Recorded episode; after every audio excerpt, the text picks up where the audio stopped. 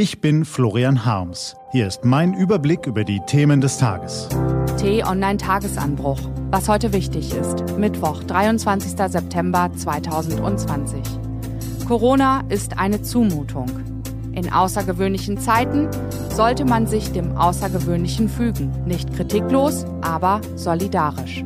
Gelesen von Ivi Strüving. Bevor es losgeht, ein kurzer Spot.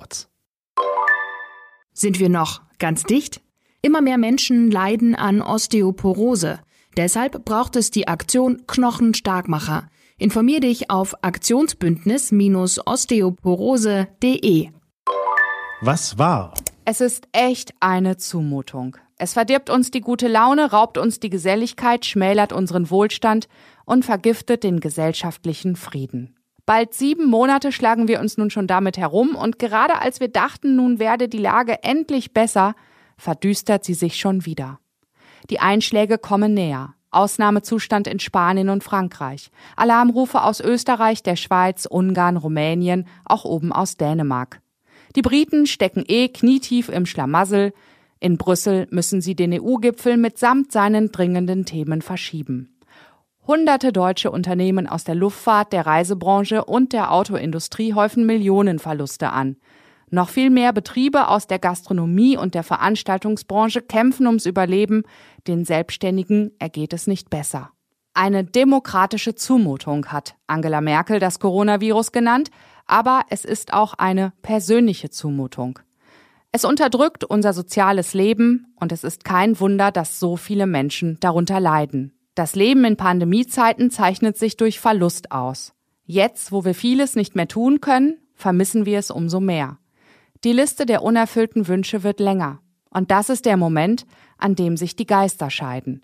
Es gibt jene, die wie der amerikanische Präsident die Chinesen beschuldigen, weil die Plage aus deren Land gekommen ist.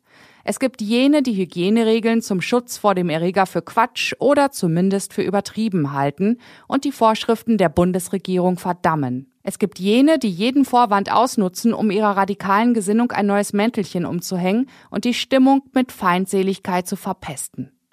Es gibt aber auch jene, die trotz Schmerz, Ärger und Frust über den Corona-Schlamassel einsehen, dass eine außergewöhnliche Situation eben außergewöhnliche Maßnahmen erfordert.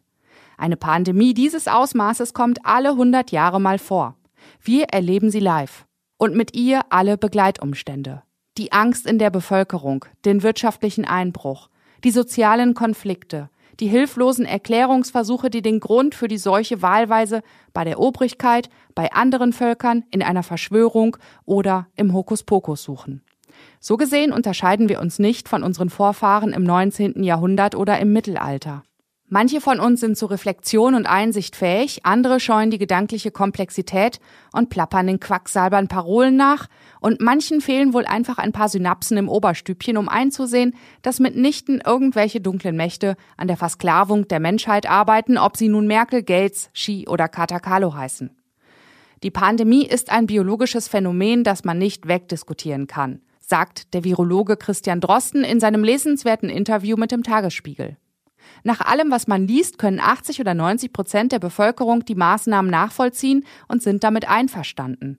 So eine hohe Unterstützung erreicht man nur, wenn sich die überwältigende Mehrheit mit den Inhalten befasst und sie auch verstanden hat.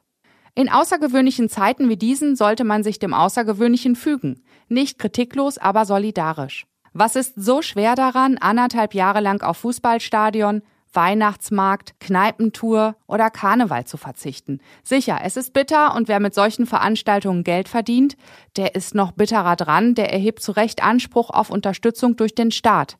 Die gibt es hierzulande in vielen Fällen. Für alle Bürger noch relevanter ist aber die Frage, ob wir die kommenden Herbst- und Wintermonate halbwegs glimpflich überstehen oder ob wir in dieselbe Misere schlittern wie immer mehr Länder in unserer Nachbarschaft. Im Berliner Regierungsviertel geht man davon aus, dass Europa einen zweiten flächendeckenden Lockdown nicht überstehen würde. Er könnte nicht nur das Ende der EU und ihrer wirtschaftlichen Erfolgsgeschichte bedeuten, sondern auch das Ende des Lebens in Wohlstand und Frieden. Mit einem Gott bewahre ist es deshalb nicht getan. Jeder Einzelne kann und sollte etwas dagegen tun. Einsicht, Rücksicht, Disziplin, auch wenn es schmerzt. Was steht an? DT Online-Redaktion blickt für Sie heute unter anderem auf diese Themen. Die EU-Staaten streiten sich seit Jahren darüber, welches Land wie viele Schutzsuchende aufnehmen soll. Nun will EU-Kommissionschefin Ursula von der Leyen den gordischen Knoten durchschlagen und ihre Kollegin, die schwedische EU-Kommissarin Ylva Johansson, einen neuen Migrationspakt vorstellen. Milizen im Bürgerkriegsland Libyen halten tausende Migranten aus afrikanischen Ländern gefangen und zwingen sie zur Sklavenarbeit. Es ist ein himmelschreiendes Unrecht vor Europas Haustür und Amnesty International stellt heute einen Bericht zu den Menschenrechtsverletzungen vor. Diese und andere Nachrichten, Analysen, Interviews und Kolumnen gibt's den ganzen Tag auf t-online.de. Das war der T-Online-Tagesanbruch vom 23. September 2020, produziert vom Online-Radio- und Podcast-Anbieter Detektor FM. Den Podcast gibt's auch auf Spotify. Einfach nach Tagesanbruch suchen und folgen. Ich wünsche Ihnen einen frohen Tag. Ihr Florian Harms.